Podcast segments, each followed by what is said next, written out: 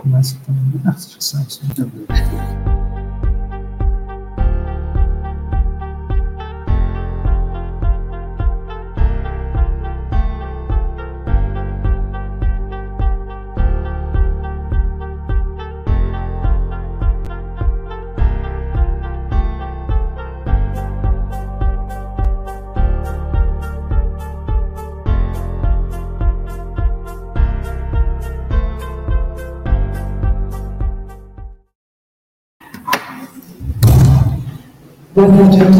todos, sejam bem-vindos.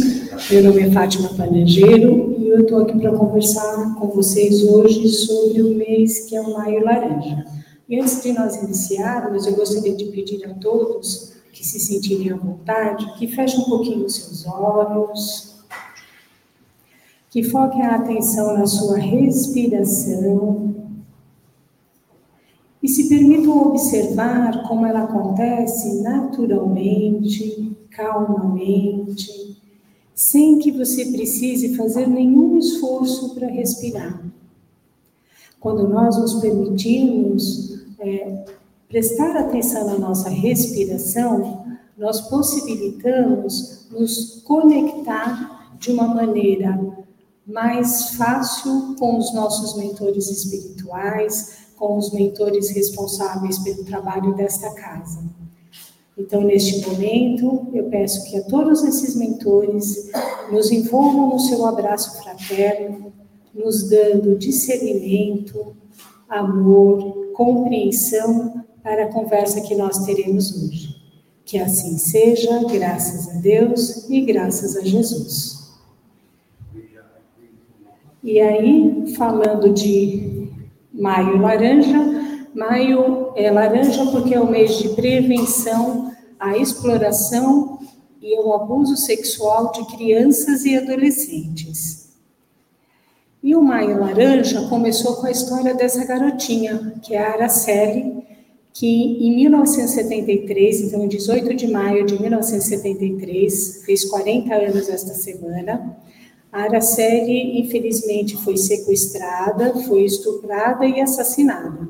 E o caso da Araceli é um caso que ficou sem solução, porque apesar de saberem quem tinha cometido, cometido o crime, e como eram pessoas muito ricas e influentes em Vitória, essas pessoas acabaram nunca respondendo pelo crime que eles cometeram. Mas a Araceli deixou um, um legado para a gente. Eu falo que tem espíritos que são muito especiais na missão que eles têm aqui na Terra com a gente. Então, para mim, a Araceli é um desses espíritos. E o legado dela foi chamar a atenção de nós, adultos, sobre o que acontece com as crianças e adolescentes. Então, para a gente falar disso, vou primeiro conceituar um pouquinho o que, que é o abuso sexual. Então, abuso sexual é toda forma de relação ou jogo sexual que acontece entre uma criança e adolescente e um adulto, com o objetivo de satisfazer esse adulto ou outros adultos. E quando a gente fala de abuso sexual também, existem dois termos que eu acho que é importante a gente diferenciar. Um é a pedofilia né, o pedófilo e o outro é o abusador. Então a gente costuma dizer assim, que nem todo pedófilo é abusador e nem todo abusador sexual é um pedófilo. Então o que, que isso significa? É, de acordo com a Organização Mundial de Saúde, pedofilia é uma doença e um pedófilo geralmente ele sente atração por crianças mais ou menos até 9 anos de idade. Por quê? Porque são homens imaturos, e aí eu estou falando homem, gente, porque a maioria é homem, não que não existam mulheres, tá? Mas a maioria das vezes são homens, são homens imaturos emocionalmente, e esses homens, eles não conseguem se relacionar com uma mulher da mesma faixa etária, por isso que eles têm essa atração tão grande por crianças. Então, a partir do momento que a criança, que o corpo da criança começa a se desenvolver na pré-puberdade, ele perde o interesse pelas crianças. Na lei brasileira, eles têm um conceito diferente de pedofilia. Então, para a justiça brasileira, é considerado pedófilo todo homem ou mulher que comete abuso com adolescentes, com crianças e adolescentes até os 14 anos de idade. Tá? E qual é a diferença disso? Um abusador, ele sente atração por qualquer tipo de criança e adolescente. Ele não tem uma preferência, né? Dentro dessa questão emocional dele, ele não fica é, ligado, vinculado somente ao corpo da criança. Ele sente essa atração que não deveria sentir, né? Então, eu sempre acho que tem um contexto emocional nisso, mas ele sente atração por qualquer faixa etária. Geralmente, o que caracteriza o abuso é uma diferença de pelo menos cinco anos entre o abusador e a vítima. E aí, buscando é, um pouco na literatura espírita, eu falo que, infelizmente, nos livros a gente ainda não tem clareza dessas coisas. Então, o que, que a gente vê? Mas tem duas coisas que eu achei que acho que condizem até com isso que eu acabei de falar. Então, os abusos sexuais, agora vamos pôr o óculos para ver o computador, né? Então, os abusos sexuais nascem de mentes cuja dimensão sexual se encontra em desequilíbrio e não amadurecida para relações adultas. Sentem dificuldades de estabelecer relações afetivas com alguém e se excedem no exercício da sexualidade de forma compulsiva e inconsequente. Eu acho que essa descrição, para mim, fala um pouco do pedófilo. A próxima descrição, ela fala mais do abusador. Então, segundo a lei universal da sintonia de vibrações, poderá ocorrer que o espírito, na fase da infância, atraia e entre em sintonia com a frequência do abusador. Talvez não haja a programação, mas a tendência que a criança traz consigo, sendo forte, pode haver o risco de que ela passe por algo do gênero, sem que a espiritualidade é, possa evitar. Esse é um, um que eu vi na, no blog que chama Questão Espírita. Eu vou falar um pouquinho para vocês de como eu interpretei a leitura desse parágrafo. Imagina assim, a gente costuma dizer que quando uma pessoa, por exemplo, é, morre, desencarna, através de uma doença como câncer, quando ela chega no plano espiritual, ela vai continuar em um hospital espiritual. Né? É isso que a gente costuma dizer. Por quê? Porque no momento do nosso desencarne, a gente chega no mundo espiritual da mesma maneira que a gente está aqui, nessa dimensão. Não tem diferença. Então, uma pessoa que desencarnou através de, de repente, cuidados, está lá nos cuidados paliativos e desencarna, ela chega lá no plano espiritual e ela vai para um hospital onde ela vai continuar recebendo esse mesmo tipo de tratamento. Porque ela nem tem noção, talvez, que ela não tem mais o corpo físico, a matéria. Por que, que eu estou dando esse exemplo? Porque eu acredito que emocionalmente quando uma pessoa é vítima de abuso, isso vai trazer consequências para a vida dela. Eu não conheço uma pessoa que, e aí eu estou falando da minha experiência de consultório, que eu atendi e que não teve uma consequência na vida depois de ter vivido um abuso na infância. Então, imagina, é, vou até fazer uma referência, usar eu como exemplo, a palavra, né, para não fazer inferência a ninguém, mas imagine assim, que eu, Fátima, vivi uma história de abuso sexual, né? E que eu toquei a minha vida normalmente enquanto eu estava encarnada, mas que dentro de mim, lá no fundinho, eu carregava muita raiva, muita culpa, muito medo, muita vergonha, muita tristeza por conta do abuso que eu sofri. E aí, na hora que eu desencarno, quando eu chegar no plano espiritual, o que eu acredito é que tudo isso que eu consegui meio que dar uma camuflada enquanto eu estava aqui encarnada, ele vai ficar mais presente, mais preponderante lá no plano espiritual. E da mesma maneira que um paciente de câncer tem a possibilidade de ser auxiliado, eu também vou ter.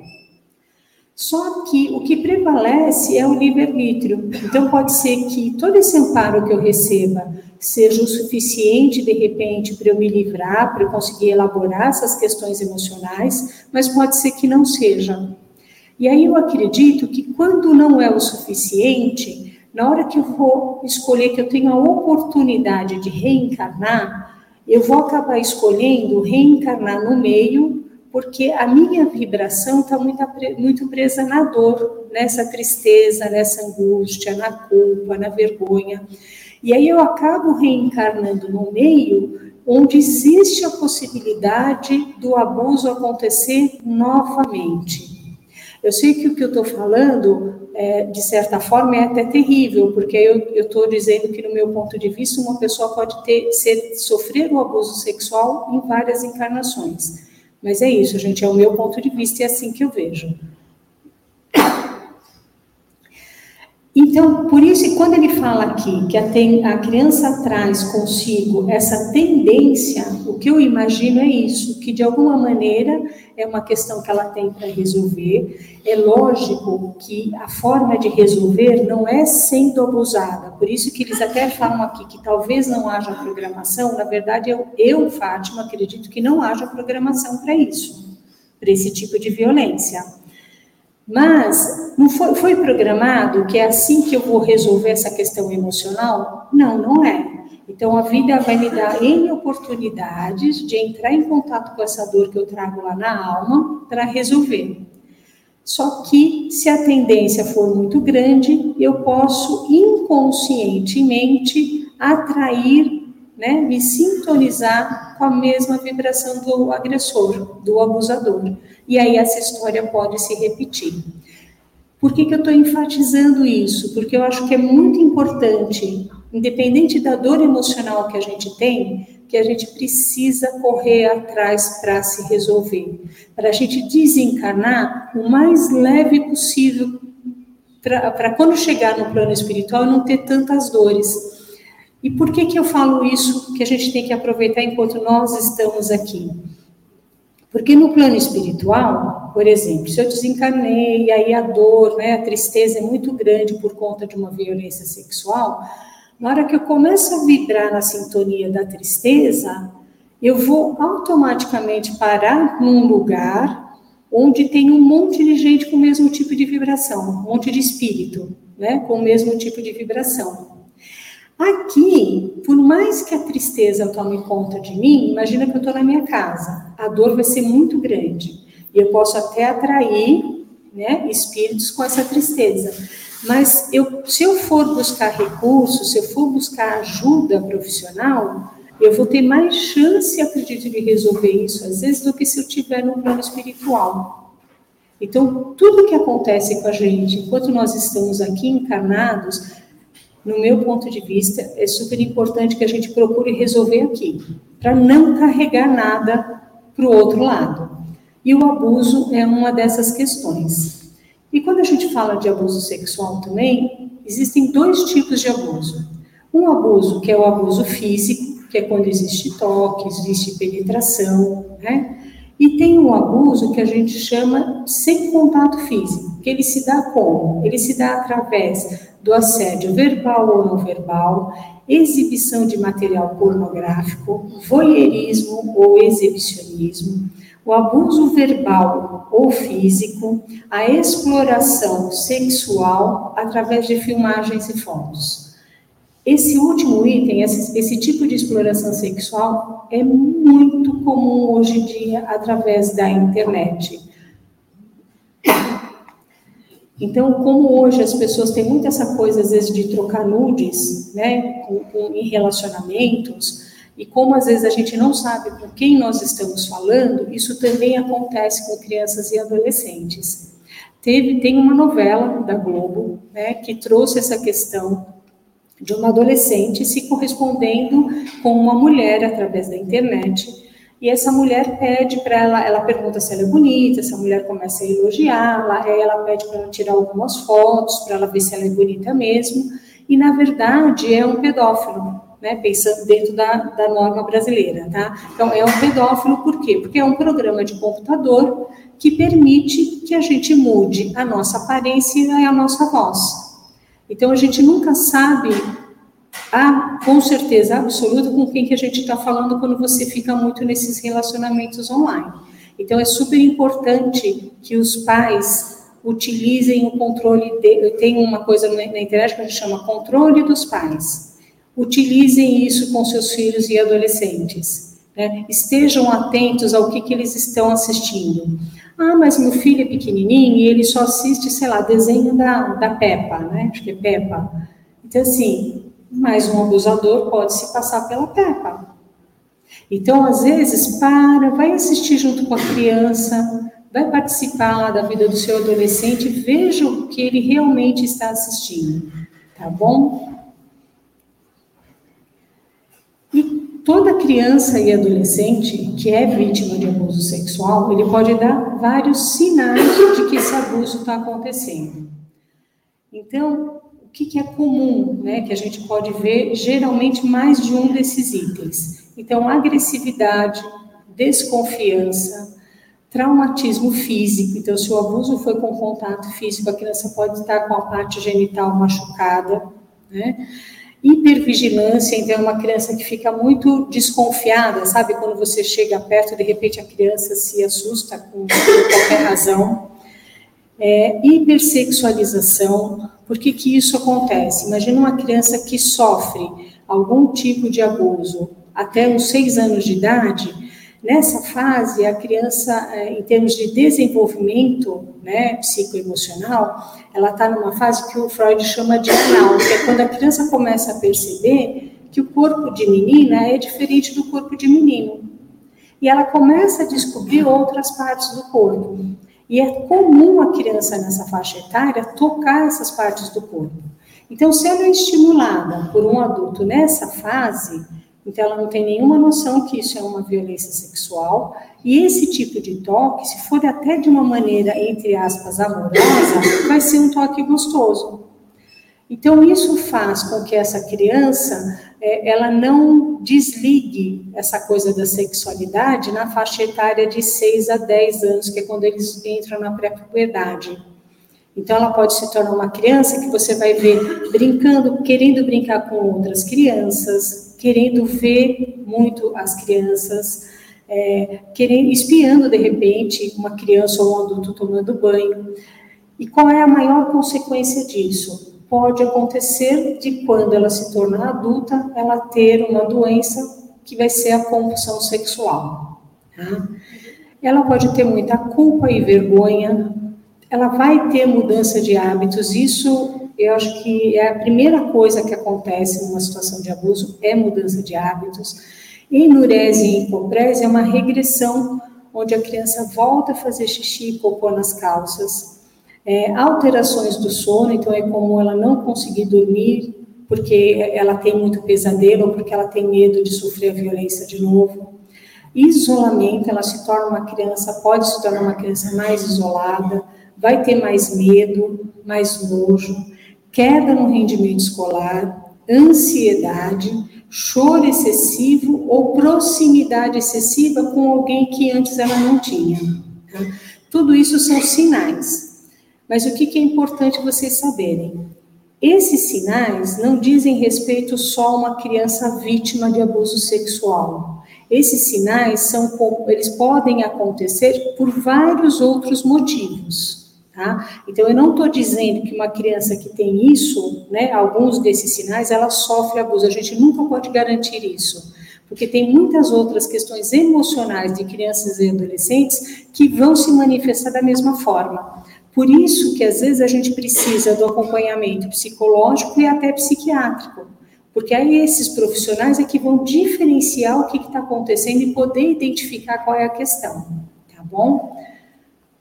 Eu trouxe aqui também, eu sei que é uma informação meio assustadora, vamos dizer assim, mas 66%, de 66 mil, é, de 66 mil denúncias que aconteceram, esse é um gráfico de 2018, tá? 72% foram com crianças e adolescentes. Então, de 66 mil casos denunciados de estupro ou abuso sexual, 72% aconteceram com crianças e adolescentes. Em 2018, a cada uma hora, quatro meninas de até 13 anos sofriam algum tipo de violência sexual. 76%, 76% das vítimas possuem algum tipo de vínculo com o agressor. 82% das vítimas são meninos, meninas e 18% meninos. As meninas nessa pesquisa, a maioria é na faixa dos 13 anos e os meninos na faixa dos 7 anos. Essa é uma pesquisa um pouco mais recente, tá? Então, uma a cada cinco crianças sofre abuso. Então, de cada cinco crianças que você conhece, uma tem alguma é, história de abuso sexual. 87% dos abusos acontecem dentro de casa. O que, que significa isso? São pessoas de extrema confiança, sendo que de 65% a 70% são pais e padrastos. Esses outros 17% ficam entre irmão, primo, tio, avô ou alguém que é muito íntimo da família. 13% dos abusos, somente 13%, são praticados por pessoas totalmente desconhecidas da criança. O abuso ele acontece independente da etnia, classe social, sexo e cultura. Às vezes a gente também tem a imagem de que é mais comum na classe mais baixa. Então, por exemplo, se eu pensar nas comunidades, deve acontecer mais abuso. Talvez nas comunidades eles sejam mais deflagrados, mas eles acontecem em todas as classes sociais. E quanto mais alta a classe social, às vezes é mais difícil de ser denunciado, justamente porque, infelizmente, a nossa justiça não funciona tão bem com quem tem um poder aquisitivo tão alto. Então, eu falo assim: eu conheço uma história de muitos anos atrás, de uma adolescente que denunciou o pai que abusava dela sexualmente, e essa adolescente teve que pedir asilo nos Estados Unidos porque ela passou a ser perseguida pelo pai, que era um homem muito influente em Recife, Pernambuco.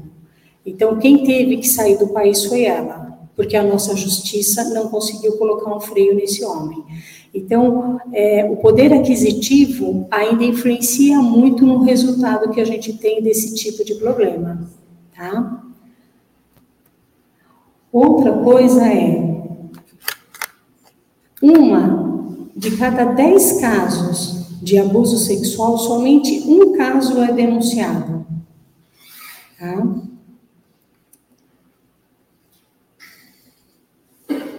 O maior risco de abuso acontece com crianças de 5 a 12 anos de idade. E uma coisa que a gente já sabe é que crianças que não têm esse tipo de educação sexual para prevenção, elas são mais vulneráveis à situação do abuso. Então, por isso que a gente faz um mês de prevenção. Mas a prevenção, ela tem que acontecer todos os dias, em todos os meses do ano. Porque se nós passarmos a fazer esse tipo de prevenção, a gente vai conseguir reduzir o número de abuso. E de que maneira que a gente faz isso, né? Pensando numa criança, em que momento que eu vou conversar com uma criança e de que jeito que eu vou falar com ela? Então, a gente fala assim, que entre 18 meses e 3 anos de idade, a gente ensina para a criança o nome das partes do corpo. Isso é uma coisa que nós já fazemos. Quem cuida da criança já faz isso, porque a gente começa ensinando o que é boca, o que é nariz, o que é orelha, o que é a mãozinha. A gente vai ensinando isso para as crianças. O que a gente tem que acrescentar é o nome das partes íntimas. Às vezes a gente só faz uma referência no nome das partes íntimas quando a gente vai dar banho na criança. Mas não, da mesma maneira que você vai ensinando as partes do corpo, você é, é adequado que você ensine o nome de todas as partes do corpo. E o que, que, é comum quando a gente fala das partes íntimas com uma criança tão pequena? A gente vai dar um apelido. Você pode dar um apelido ou não. Aí é, depende de como você vai se sentir mais à vontade. E por que, que isso é importante? Porque quando a gente pensa numa criança de 3 a 5 anos de idade, a gente vai ensinar que aquelas partes do corpo que a gente ensinou que tem algumas partes que são privadas e são aquelas que a gente cobre, é, por exemplo, com a roupa de banho quando a gente vai na praia, né? Então, se a gente imaginar uma criança de 3, 4 anos, você vai na menina você vai colocar um biquíni.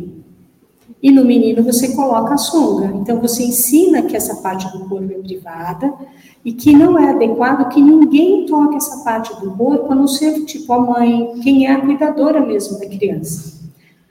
E você começa também a ensinar para essa criança um pouco que quando uma pessoa faz um toque que é adequado, ele é gostoso, eu não vou sentir nada, eu só vou sentir um conforto. Quando uma pessoa, um adulto, faz um toque que é inadequado, provavelmente ela vai ter um desconforto, ela vai ter uma sensação ruim quando a pessoa faz aquele toque nela. Aí, após os cinco anos de idade, né, até os oito anos mais ou menos, a gente começa a orientar a criança sobre a segurança dela. Eu brinco e falo assim que no meu tempo era o homem do saco. Então, antigamente a gente ensinava, né, no tempo da minha mãe, ela ensinava que eu não podia ficar na rua, né, ou que eu tinha que tomar cuidado com estranhos, dizendo que essa pessoa podia pôr, me colocar num saco e levar embora.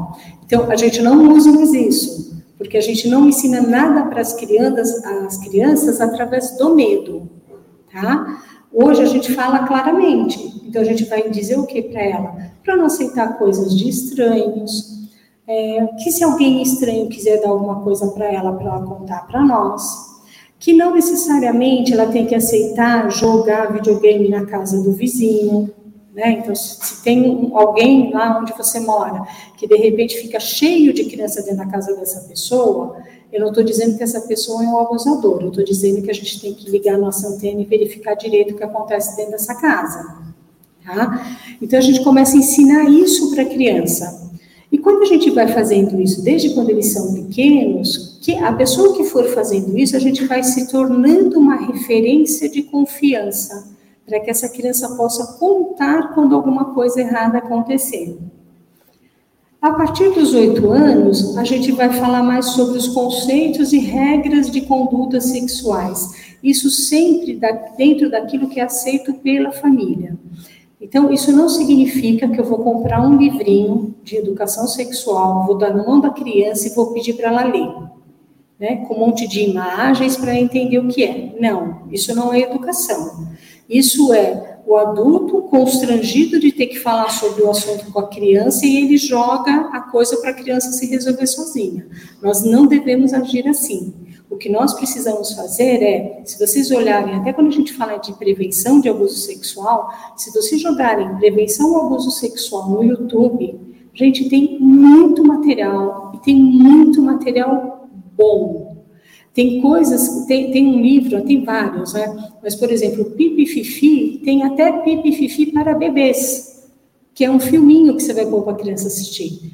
Só que toda vez que você dá um livro desse tipo, e a gente tem vários livros também educativos, mas toda vez que você dá um livro, ou que você acessa um filme desses para a criança assistir, você tem que estar junto com a criança. A criança nunca deve fazer isso sozinha. Tá? Então a gente tem que estar participando disso junto com a criança. E aí, como que a gente ajuda, né? Então, imagina assim, a criança viveu essa história, e aí eu vou ter que fazer alguma coisa para poder ajudar essa criança. Duas, duas coisas primordiais, né? Uma é, se é uma criança, a família é super importante.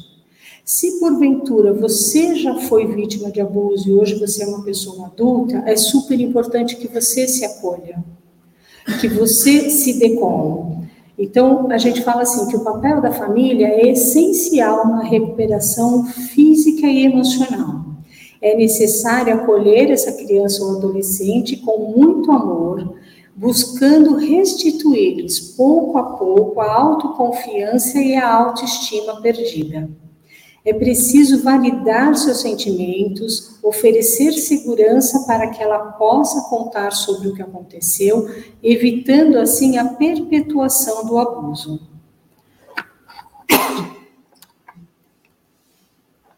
Outra coisa, outras coisas que a gente pode dizer, né, numa situação dessa é incentive a criança a falar livremente o que se passou, sem comentários de juízo. Então, se uma criança te elegeu para ser o adulto de confiança dela, para quem ela vai contar que tem algo errado acontecendo, você não pode começar a ouvir a criança e fazer caras e bocas ouvindo o que ela está dizendo, e nem dizer para ela que isso não é possível, se ela tem certeza que isso é verdade, se ela não está confundindo, que não pode ser que essa pessoa esteja fazendo isso com ela. Não, você vai olhar nos olhos dela amorosamente e vai ouvir e escutar. Então, o que é ouvir e escutar? Ouvir e escutar é eu vou ouvir e quando eu escuto, eu só vou pensar na resposta que eu vou dar para aquilo que eu estou ouvindo e escutando quando a pessoa parar de falar.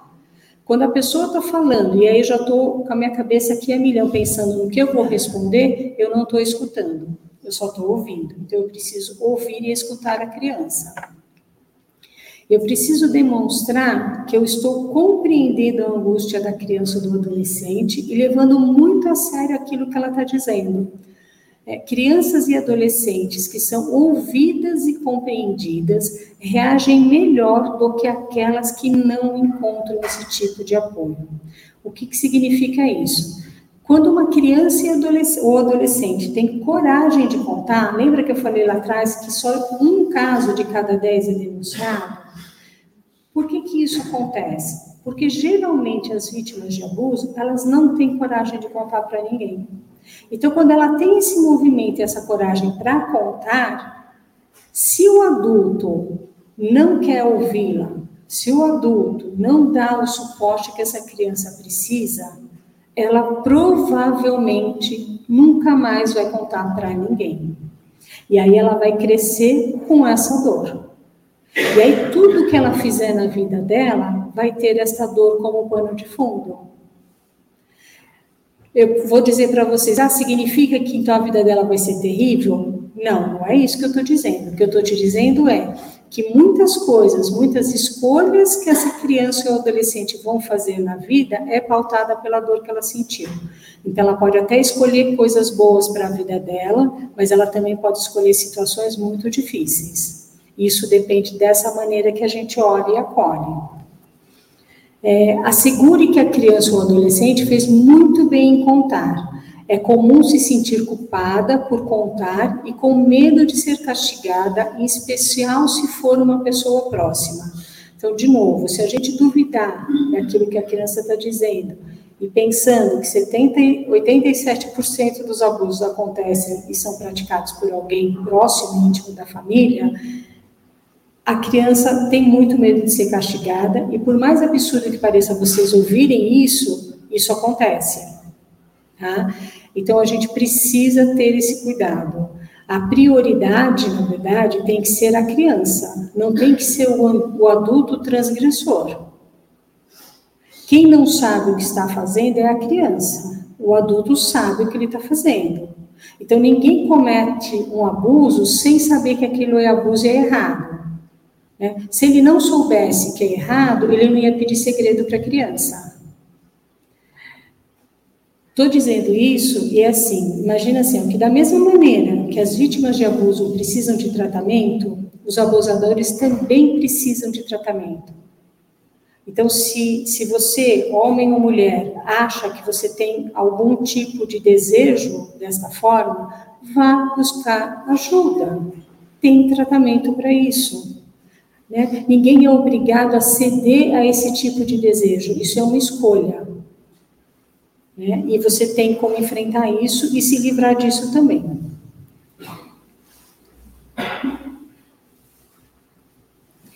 É, diga enfaticamente que a criança não tem culpa. A maioria das vítimas pensa que elas foram a causa do ocorrido ou que isso é um castigo por alguma coisa má que elas fizeram. Quando a gente fala que, que ela pensa que ela, que ela é culpada, por quê? Imagina também assim, uma criança totalmente desinformada, e imagina uma criança muito carente, uma criança negligenciada emocionalmente. De repente aparece uma pessoa na vida dela e que dá uma atenção muito bacana para ela. E essa, essa pessoa que se aproxima da criança começa a fazer alguns jogos, algumas brincadeiras com ela, que é um segredo. Mas para essa criança, isso é expressão de amor, porque a criança não tem maldade. À medida que ela vai crescendo, aí ela vai descobrir uma hora que aquilo é um abuso. E aí a culpa é absurda. Vocês não têm noção do tamanho da culpa que as vítimas carregam. Porque elas falam, nossa, mas eu gostava. E não é a criança não gostava do abuso, a criança gostava de ser amada, porque era assim que ela se sentia na hora do abuso. Então, por isso que às vezes ela acha que ela é culpada. Então, é, é como se, à medida que ela vai crescendo, é como se a adolescente e a adulta fosse julgar a criança, é como se aquela criança tinha que ter a cabeça que ela tem agora como adulta. A criança não tem essa maldade. A maldade está em nós que somos adultos, nunca nas crianças e adolescentes, tá? E, finalmente, ofereça proteção a essa criança e prometa que fará de imediato tudo o que for necessário para que o abuso termine. E aí a gente também tem uma outra dificuldade muito grande que é, muitas vezes, como 70% é pai e padrasto, muitas vezes ele é o provedor da família. Então, se ele é o provedor da família, se ele não vai poder sair da casa, a criança vai ter que sair. Isso é muito difícil para a criança, porque é como se fosse assim: o adulto faz algo errado, né? Mas como ele é o provedor do lar, é ela que vai pagar o preço para que todo o resto da família não fique sem comer. E é ela que é retirada da família. E isso é muito complicado. Então, eu sei que são, é um assunto muito delicado. Então, por isso que toda vez que a gente está diante de uma situação dessa, é importante que a gente busque ajuda, porque são coisas muito difíceis da gente tomar atitudes sensatas para resolver, às vezes, sozinho, tá? Então, pensando em prevenção, né, é, esse é um travesseirinho de um projeto que chama Projeto Bilu, e eles fazem acolhimento de crianças vítimas de exploração e violência sexual. E como a gente faz esse trabalho no domingo, a gente fez esse trabalho hoje de manhã e vamos fazer no próximo domingo com o pessoal da assistência social, que são mais de comunidades, o que, que esse projeto descobriu? Que esse travesseirinho, quando está do lado de uma criança, o pedófilo vai pensar duas vezes antes de tocar nessa criança, porque ele sabe que as pessoas daquela casa estão mais atentas. Então, você vê, às vezes é uma coisa simples, mas que pode fazer muita diferença. Tá? Fora isso, a gente tem muito material na internet, eu até queria ter colocado aqui, acabou não dando tempo, é, tem um, vários vídeos, mas tem um que chama na internet que chama Plenarino. Eles têm vídeos para todas as faixas etárias e inclusive de orientação para os pais. Então, se vocês quiserem se integrar mais, se atualizar mais sobre o assunto, procure na internet. Porque quando vocês estão me ouvindo aqui, né, quando eu consigo ter essa atenção de vocês, vocês podem replicar isso que vocês estão ouvindo. Então, vocês vão poder ajudar muitas crianças e adolescentes, e esse é o nosso objetivo com a prevenção. Porque é, quando a gente fala de pedofilia, quem cala também violenta. Então, é o que eu sempre falo. Eu falo assim, eu sei que eu sou meio pé no peito quando eu digo isso, e eu digo isso em relação a várias campanhas de prevenção, mas é assim, se você sabe de uma criança ou adolescente que está sendo vítima de abuso e você não faz nada, eu não sei qual é a diferença entre você e o abusador. Esse é meu ponto de vista, tá? E me desculpe se eu ofendi alguém com o meu ponto de vista, mas é isso que eu penso. Então, no mês de maio, é importante que, como a gente diz a campanha, faça bonito. Né? Você pode ligar no Disque 100, você pode fazer uma denúncia anônima, o que, que, é importante quando você faz qualquer denúncia anônima? Eles vão te dar um número de protocolo. Guarde o número de protocolo, porque é assim que você vai poder cobrar para saber se tem alguma coisa sendo feita ou não. Fora isso, você pode ir direto na polícia, no 90, ou você pode também procurar o conselho tutelar, tá bom?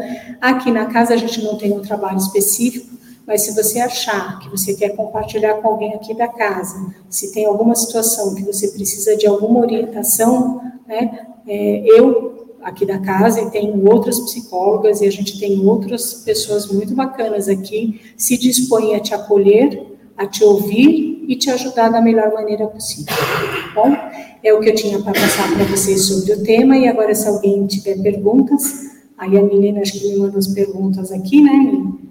Ou aqui também no salão, fique à vontade. Se você tem perguntas?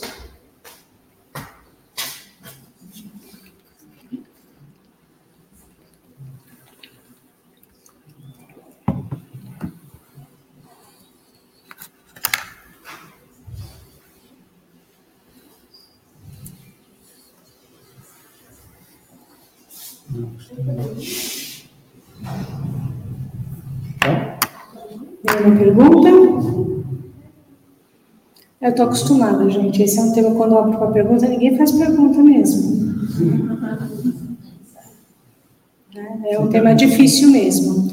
Mas imagina assim, ó, é um tema difícil, mas quando a gente começa a falar dele, ele vai se tornando mais fácil.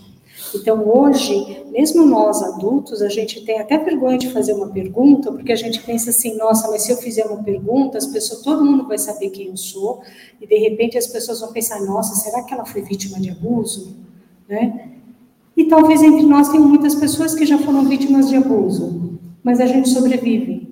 Então, não tenha vergonha, mas eu, eu compreendo por que, que as pessoas têm tanta dificuldade. Por isso que eu acredito que a prevenção faz com que a gente vá vencendo isso. E quanto mais a gente vencer isso, mais a gente vai conseguir proteger as nossas crianças e adolescentes. Pode encerrar? Nenhuma pergunta mesmo? Então tá bom. Que bom. Graças a Deus. Que bom. Não fica até sem eu passei por isso, eu não sei o que falar. Uhum. É, na verdade, você não precisa saber o que falar. Sabe o que é legal? Se você, é, nunca passou por isso, não significa, mesmo que você não saiba o que é, porque você não viveu a experiência, não significa que você não seja capaz de acolher alguém que viveu. Né? Porque eu sempre digo isso: acolher não é eu saber o que eu vou fazer. Eu posso não ter ideia do que eu vou fazer. Mas se quando eu, eu falo, eu, eu, eu olho para a pessoa, eu procuro olhar nos olhos da pessoa, amorosamente, isso já é um acolhimento. E aí eu posso até dizer para a pessoa, falar, meu, não tenho a mínima ideia do que a gente vai fazer agora, mas eu vou procurar. E aí você procura é, um respaldo, uma ajuda para essa pessoa, entendeu? Então a gente não precisa ter passado por isso para compreender, fica tranquila, que bom que você não passou. A gente não precisa saber o que fazer, a gente só precisa da cola. Né? E até por não ter vivido isso, às vezes você consegue ter mais clareza de para onde eu vou, mais facilidade, sabe, para transitar no que a gente tem disponível para receber ajuda. Agora acho que apareceu uma pergunta aqui. Isso, deixa eu ver aqui. Se uma criança se abrir conosco, além de ouvir, o que devemos efetivamente fazer? É, tem várias coisas, na verdade, que você vai poder fazer. Então, a criança se abriu com você, você vai ter que fazer. O ideal é o quê? Que você faça uma denúncia, né? É, se não for uma criança da sua família, você vai ter que conversar com esses pais, com o responsável pela criança mas é importante que você busque ajuda, porque essa criança vai precisar principalmente de tratamento psicológico. E o legal você vai conseguir através do conselho tutelar, da polícia ou do Disque 100, é, para que esse é, abusador responda pelo crime que ele cometeu. Então, ouviu, procura onde que mais que essa criança precisa, o que ela mais precisa de acolhimento. Por isso que eu falei, se for alguém da sua família, você vai ter que pensar, talvez você também precise de, um, de uma orientação a respeito de como proceder para afastar essa criança do abusador, né? E se não for alguém da sua família, eu acho que você teria que primeiro comentar com alguém da família para ver se essa família tem alguma atitude, mas se essa família não tiver atitude, você tem que fazer uma denúncia. Se tem mais alguma. Foi só essa mesmo. Então, tá. Então, vou pedir de novo para que a gente possa fechar um pouquinho os nossos olhos. Respirar profundamente. E permitir que tudo isso que vocês ouviram hoje possa passar a fazer parte de vocês, que vocês tenham discernimento para ajudar quem for preciso e que vocês tenham essa compaixão por todas as crianças e adolescentes que ainda são vítimas de abuso e que você tenha essa autocompaixão caso você tenha vivido uma história assim.